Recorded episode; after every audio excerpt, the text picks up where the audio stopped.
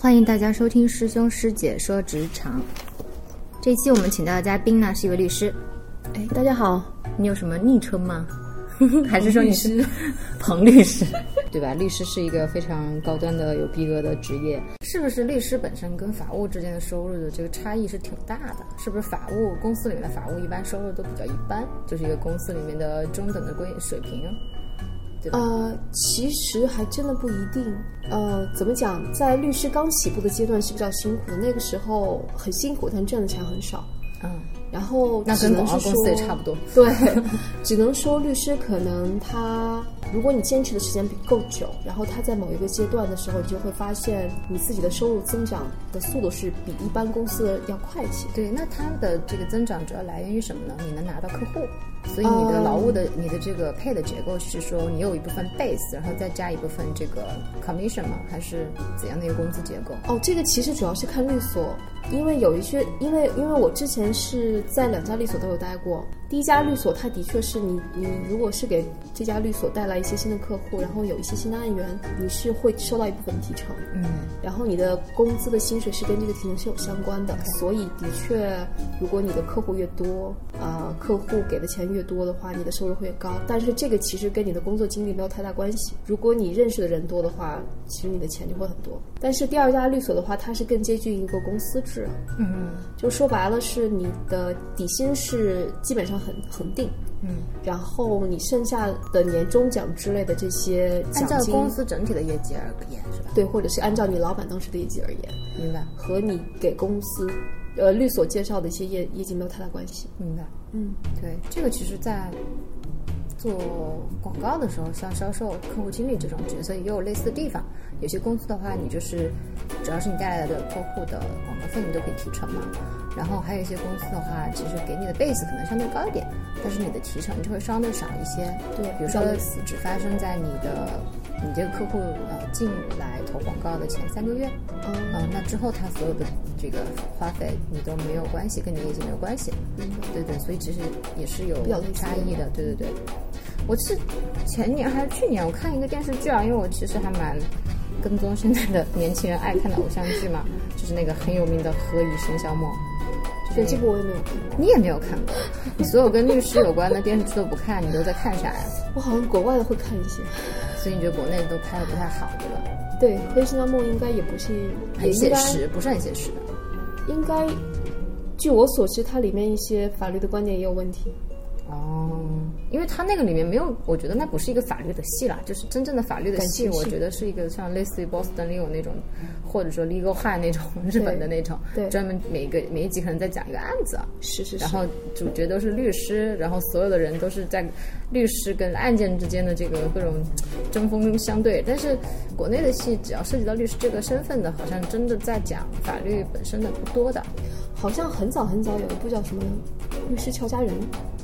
好像是曹颖吧还是谁演的，很早之前。我不是那个年代的，不好意 思，我是一个萌萌的九零后。好， 对对，我我其实只是看现在也为了跟上时代的趋势，也真的是会看国内电视剧的，就是特别热的这些，包括那个《何以笙箫默》我也看了，不好意 思啊，那个男主角不是那个特别帅的钟汉良演的嘛，嗯他他他是一个在上海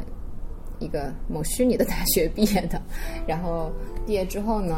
我大概介绍一下背景，他在律师大学的时候就在律所实习，然后毕业之后不知道，反正经历了什么一个阶段，但是在七年之后，他是一个律所的合伙人。他是大学毕业七年之后。嗯，哦，你觉得这个事情现实吗？因为当时网上就出来一些评论或者文章在讨论这个问题啊，就是说，嗯，在七年在国内是不是有可能成为一个律所的合伙人？呃，大概十几年前是可以的，嗯，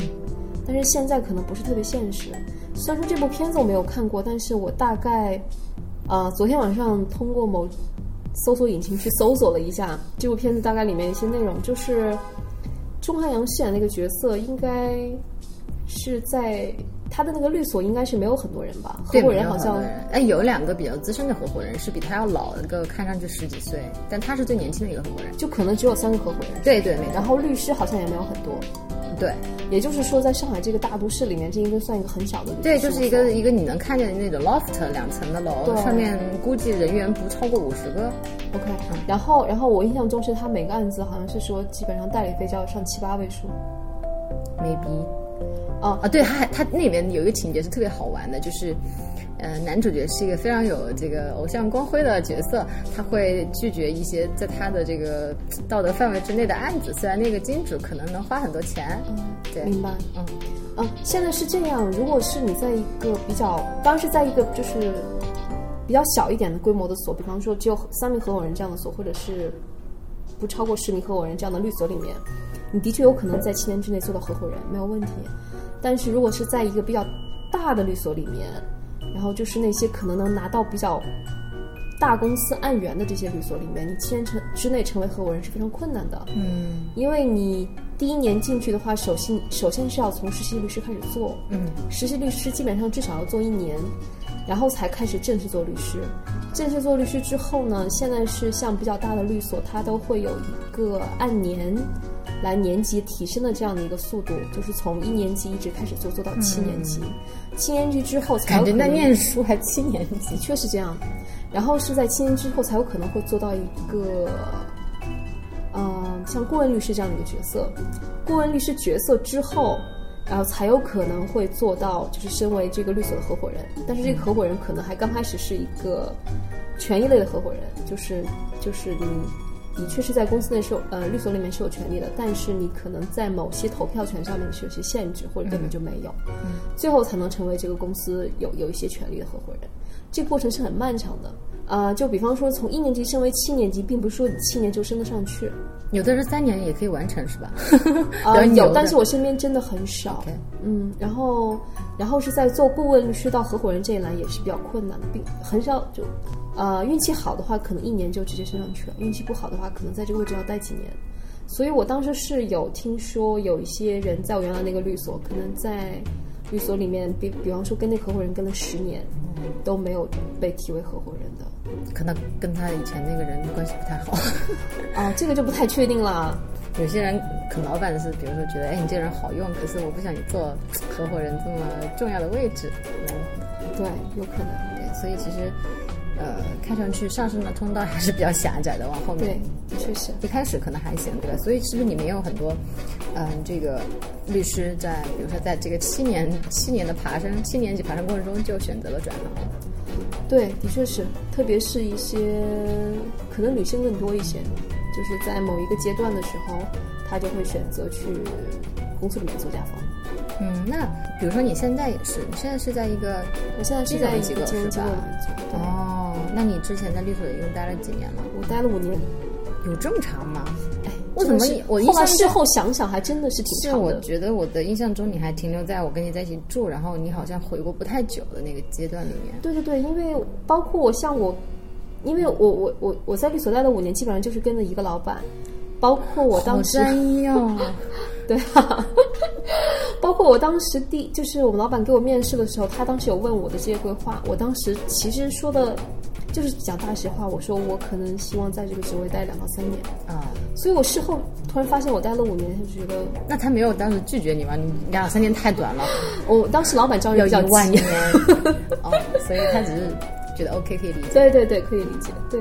然后就在一个阶段的话，你可能嗯就会觉得你自己的职业规划需要一个调整，然后那就你会当时是怎么想的呢？就五年的时候为什么不继续往上走？因为五年也算挺挺长的一段时间，在我看对来，的确是嗯，如果是真的两年的话，那我认为转换可能成本稍微低一点。还是说，对你当时是怎么调整你的规划的？哦，可能是因为太累了。 呃，其实太累了只是一个借口啊。我觉得当时的确是有想过，觉得在离开上一家律所的时候，会考虑到说自己虽然说在律所待了五年，但是如果要成为合伙人的话，可能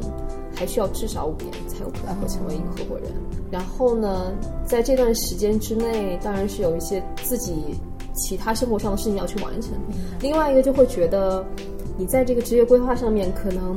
希望自己在，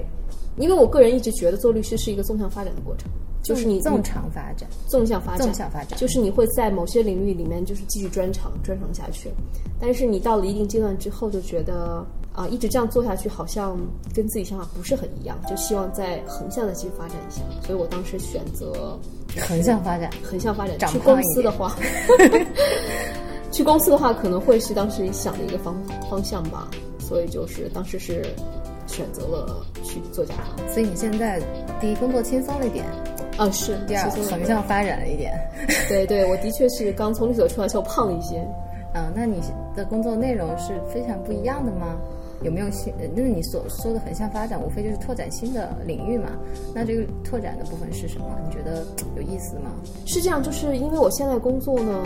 还不是一般的公司法务，我是在公司里面做项目的，是在做融资项目。哇塞，所以说我也需要你这样的 人，以后来帮助我。好啊，好啊，嗯就，呃，就是因为他是做项目，就不会有做到太多那个公司法务可能会接触的比较琐碎的事情。然后呢，然后但这些项目本身又跟我原来的方向不太一样，因为我之前是在做银行方面的融资，主要是做银行。债嘛，对，然后现在尽管还是债权的一个投资，但是我就会接触到其他的一些，比方说信托、资管和另外一些比较专业的东西，所以我就觉得对我来说明，白个人的专业领域会有一些扩展，也是比较好的。明白。其实，刚刚他虽然提的那些名词，对于没有在金融领域工作或者没有在法律的这个领域工作的同学会有些陌生啊，但解释起来其实很简单，就是之前他。所做的是债务方面为主，那现在有更多的这个资产证券化或者是融资的一些模式，的确，对，不只仅仅是以债这种模式，因为现在金融也发展的很快嘛，对吧？越来越包多括的 P to P 我们也会做， P to P 你们也做，对， 你也你也会会做，做做的很少，就可能是通过一些平台吧。对，其实也在，因为现在金融大家都在讲创新嘛，也有很多不同的经营的模式，所以在金融这个领域，嗯，他如果选择在一个宽宽度更大的公司工作的话，是其实对自己的成长还挺多的，对，对当时就这么想。嗯，而且又轻松了一些，多好的一件事情，对吧？我是自己是这么感觉的，就是律师，我周围没有除了你之外，可能没有在做律师的同学。明白。大三的时候还是大几的时候，我自己是学习那个英美侵权法嘛，嗯嗯、我自己感兴趣。然后呢，我也大概了解说这个中国的这个大陆法系跟那个英国、美国的这种一路发现。对，因为法系是完全不同的。然后我哦之前是是给我爸爸那个车打官司的时候，其实就会发现说，中国的这个法律的条例本身，因为我们要看很多的东西，然后对引用嘛，就会发现说很多模糊的地带嘛。对然后它没有通过案件去修正和补充的这种空间，就是你你会比调整的比较慢。然后呢，英美的法法律的体系跟中国是完全不一样的，我就很好奇说到底是什么。然后侵权法这堂课当时在我的呃是一个选修课程，对我也学得很认真很有趣。老师上课的时候就每天他就一堂课就讲一个案子，大概两个小时。啊然后中间呢我们会起来可能发表一下意见。侵权嘛，比如说我举个例子，我印象中还还记得，比如说你们家假如啊你在美国有个大 house，然后你这个你这个这个这个 house 里面有个小孩在玩儿，或者有个什么年轻人在玩儿，完了不小心，比如有个什么东西砸到他，然后他在你这个房间里啊，就在你的这个私人花园吧，算是， 就是受伤了。他的是个人的一个领域是吧？对对对，但是也也许是因为你比如说一个什么装在你这个花园里面的一个什么东西有什么有点松啦，或者是干嘛的，明白对，其实每个案件出来都很生活化嘛，然后也挺有意思的，我们就会开始展开一些讨论，哦然后最后老师会呃告诉我们这个案件它真实是发生的，首先，然后它到底当时法院是怎么判的，然后非常有意思，但我现在细节已经不记得了，但我当时考的还不错，考了九十分。 好像这个是我们以前在司法考试的时候会考到类似这样子的题，对侵权的这种，的确是。嗯，我觉得蛮有意思的。但是如果你对法律真的有兴趣的话，其实本科时候也可以学一点东西。的对，确，如果说想要在以后做法律的工作的话，还是最好读个硕士吧。本科生出来是不是在中国就业可能也不是特别的？啊哦，也也不一定啊，因为我以前在律所工作的时候，还是有一些同事，他们真的是本科就直接出来在律所工作。啊，然后通过执法考试就 OK 了，对，但是也是得是比较好的学院吧？啊，的确是，就是中国好像是前十二个还是前前几个就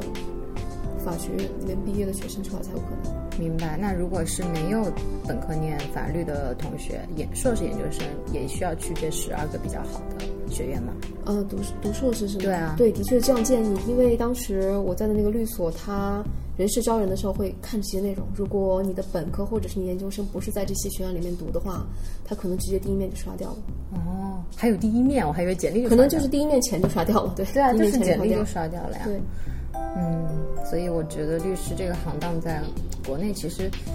进入进入的门槛，我自己的理解还是相对来说高一点的，就不会像一些现在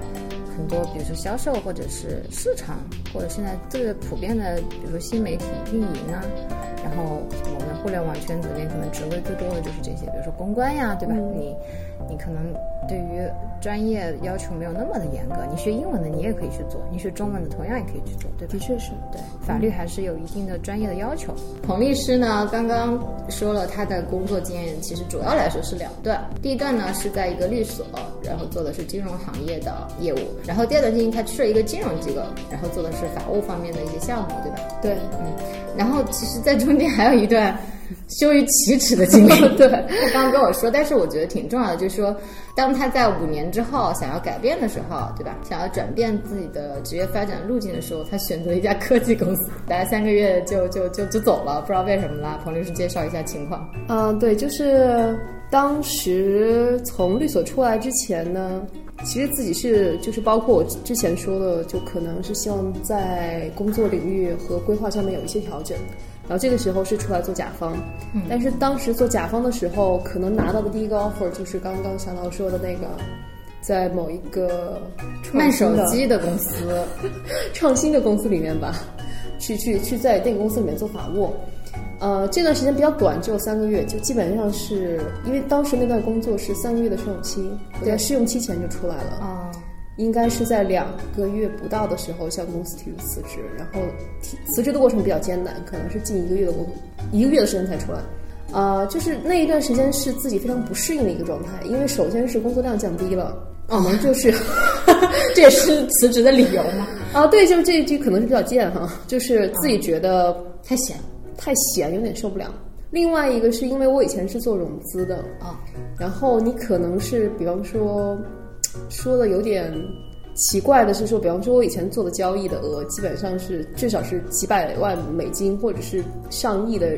这样的一个交易，然后你去了公司要做一个法务，那个法务 in house 是一个完全纯粹的 in house。我我明白，那可能就是几十万的广告费要搞半天那种。啊、不不，几千块的，哦几千几千块的这种购采购单，哦或者是几万块的这种采购单，全部要你做。那你为什么不知道你在面试的时候没有问他这些东西吗？你不知道这个情况吗？呃，我去这家公司之前对这个公司的想法，跟我去的就是公司之后的实际想法可能是有差距的。就是我可能呃，尽管我当时念的其实还是说我去做的这个岗位本身是去做融资的，啊、但是其实实际到岗到职位之后，就会发现这个他要求是在这个公司要做，就是公司可能要去做新三板，嗯，在上市对在新三板之前挂牌之前，他会有一些就是要引进一些投资人，嗯，他主要做的是这份工作，但是这份工作。他的工作量并不是占满了这个职位本身，可哦能也就是百分之五十不到的样子。另外一部分就要做一些一般的呃法务的同事要做的事情。好奇怪哦，那他为什么不 hire 一个比较初级的人法务来做这些事情呢？为啊什么要放在你身上去做？这个很部门奇当时是有一些出职的同事去处理一些比较简单的事情，但是他需要一个更有经验的人、更有资历的人去处理一些比较复杂的问题。因为太初级的人的话，他可能处理一般的一些合同审阅是 OK 没有问题的。但是你如果是真的说你要引进一些投资人，你要处理公司，我马上要上新三板，我要挂牌，这个是需要一些经验才能处理。所以他当当时是找到了我我。明白，我就说琐碎那些事情，几千块的广告费那种东西不应该交到你手上来啊。哦，对，当时是这样，就是这公司的法务总监，他他也是我朋友啊，呃，他的想法是说，他会找一个更加 senior、更加有资历的人过来之后，去帮助去训练一些他部门里面现在比较 junior 的人。对，然后让他更有一些经验，因为那些呃那些同事，就是那些比较 junior 的同事，他可能就根本没有律所经验，对，他匹有可能是之前是法学院毕业的，对，有可能可能也没有什么太多法院的经历，这个时候就需要去，他没有律所工作的经历，也没有律所实习的经历，他没有他他需要一些 training 吧，所以就找了一个更 senior 人过去。但对我来说，可能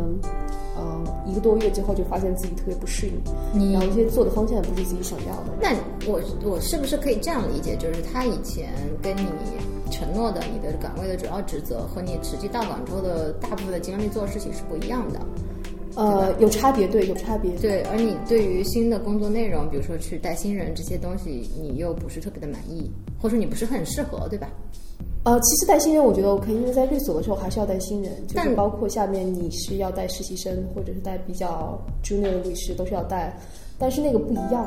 还是有不是差因为他本身准备新三板上市这些事情的时间也没有那么确定，这个流程还没有启动，所以你那块主要的任务也还没有动起来，所以你就会觉得哎，好无聊，好没有挑战啊。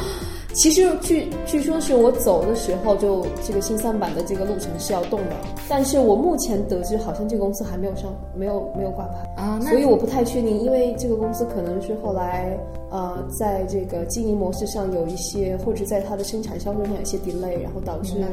它这个新三板一直在不停的往后推。是，我觉得初期的公司其实风险是比一般没有高的嘛。啊，对，但是其实也要看嘛，因为这个公司可能我当时去那个职位的话，如果是我做的比较好，或者是我坚持下来的话，我可能后面后面后面会有些期权，嗯，然后我也放弃了一些期权，就是创业型公司都会有这样的一个，明白，你的期权应该是在你比如说入职满一段时间之后会对签订，应签该订之是后然后再行权，约定一个行权时间。对，基本上是我如果过了试用期，应该就有一部分期权，然后我做一年之后再还会有第二部分期权到手，这样。嗯，但是你认为这一段三个月的经验算是你在换工作中的一个小的偏差吗？呃，可以说是偏差，但是我觉得另外一个说法是，我觉得它可以让我知道我自己想要的东西是什么。嗯，这样的话，以后的目的性可能会更明确一些，然后就是自己的职场规划会更清晰一有点。一句老话，你知道是什么吗？嗯，不知道， 失败是成功之母。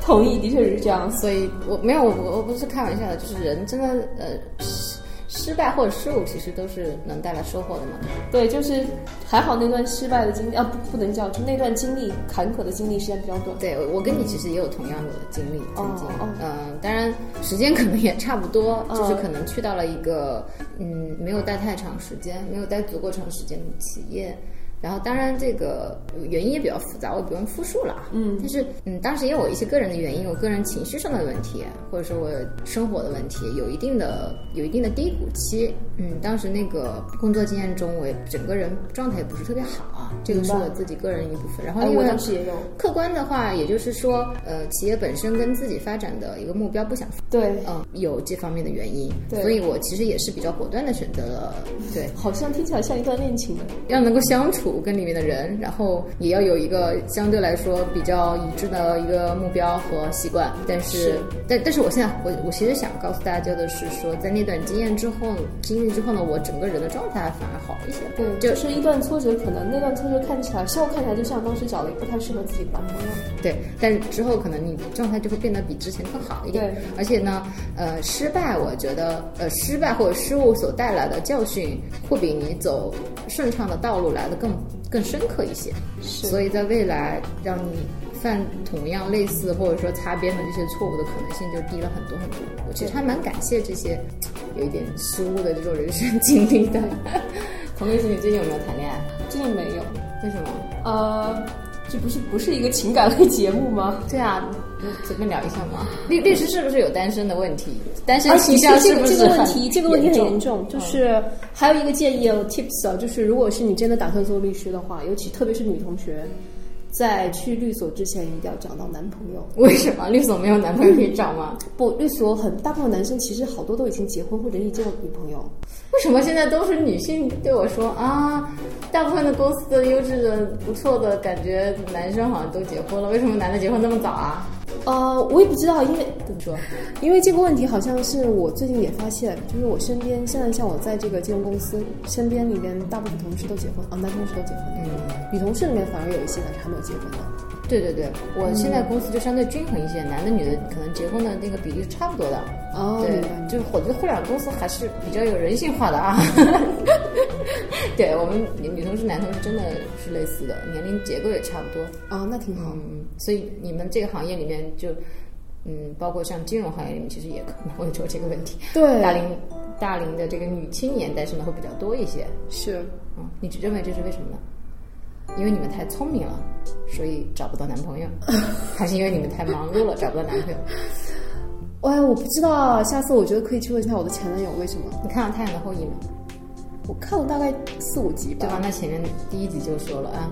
你是太不是忙没有了男朋友， 因为太忙了。的确是，我觉得首先是可能因为太忙了，另外一个就是圈子会突然小很多。你不用接触很多的这种啊，我知道了，你接触客户啊，对，呃，你也不能跟自己的客户谈恋爱啊。嗯，但是有很多的人是在工作关系中认识的，的确是，如果是比方说像我做，嗯，做金融的律师，我接触的客户可能大部分都是一些公司里面，要不然就法务部，要不然业务部门。然后呢，跟你接触的这些人，其实应该来说，经验应该是到了一定的经验水准才能对跟你直接做对接项目。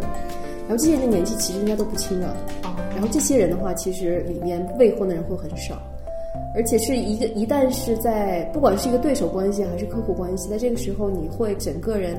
非常关注于这个项目本身的一些利害关系和一些风险问题，完全不会就完全会忽略到对方是不是一个很合适的对象。对我跟你其实也有一定的类似性啊。我在工作中是可能发展跟工作直接有关的人的对象关系的，就是哦我我我是非常公私分明的，包括对我的朋友里面有一些可能我因为工作认识，然后嗯，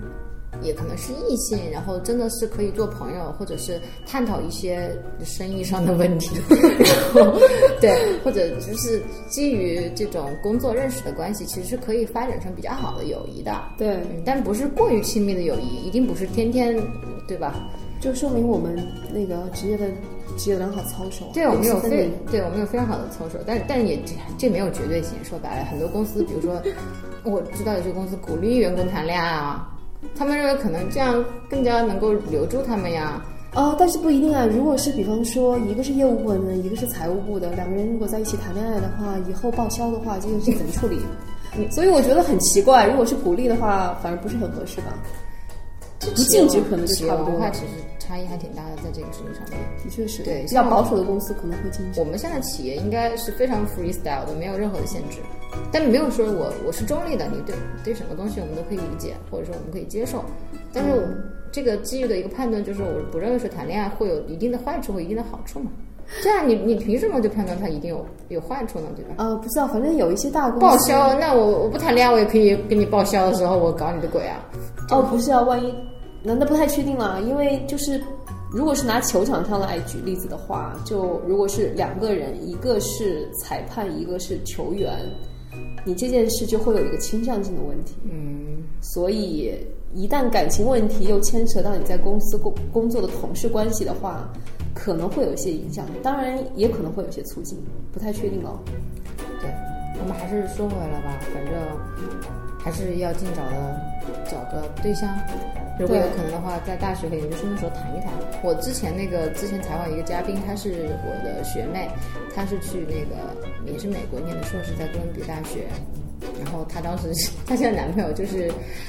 研究生时候认识的，在美国。哦然后她做的是金融，她在中金，所以很忙的。哦，中间好吗？但是呢，他说好在大学的时候研究生阶段有，就正好谈了一段，因为研究生的时候可能女生比较，他自己的话就说比较孤单无聊，容易擦出爱的火 花，然后然后就现在就还是就在一起准备结婚吧，所以嗯，校园里面发展出的感情还是比较好的，所以的确是，的确是。对，出身社会之后，可能就会有一些利害关系这。忙是一个非常。人的精力总是有限的嘛，你是这一分钟在工作，那就不能够聊天。对，就比方说，当时我在律所的时候，可能早晨就每天要在律所待的时间是超过十二个小时以上的的话，你就没有自己的个人生活，你怎么能说？我记得你啊那时候好像经常晚饭时间都会错过，哦，我不，我对我根本没有时间回家吃饭。那倒不一定回家，你订个外卖也行啊。但是你总是会错过那个，比如说我正常可能七点吃，那你七点经常就完全没有在吃东西，对吧？对，的确是，所以其实对哦就身改体吃宵夜。对对身体的要求也比较高，我觉得。 对，的确是，身体要好一些，否则做律师太辛苦，可能就撑不下来。对所以大家还最好是有一个平衡的生活状态，比如说，嗯，你就算死也要锻炼一下身体，就算死被老板那个或者被同事那个鄙视，你也要去吃个饭先，不要哦，饿那死。也不一定啊，因为如果你做项目的话，可能你那段时间每天工作要工作到凌晨。那你可嗯以六点钟到七点钟之间吃个饭啊，你去 Seven 对 Eleven 买一个饭团咬几口不行吗？如果那时候开会，你可能这个也做不 到。六点七点开什么会啊？大家啊，你要是做跨境跨国际的项目的话，那个时候有可能真的是在开会，好高端啊，感觉或者是比方说你当时要给晚上八九点钟或者九点十点钟的话，你要跟美国那边开一个会的话，你可能之前就没有太多的时间，最多吃几块饼干结束。嗯，所以律律师是还是一个拼体力的活。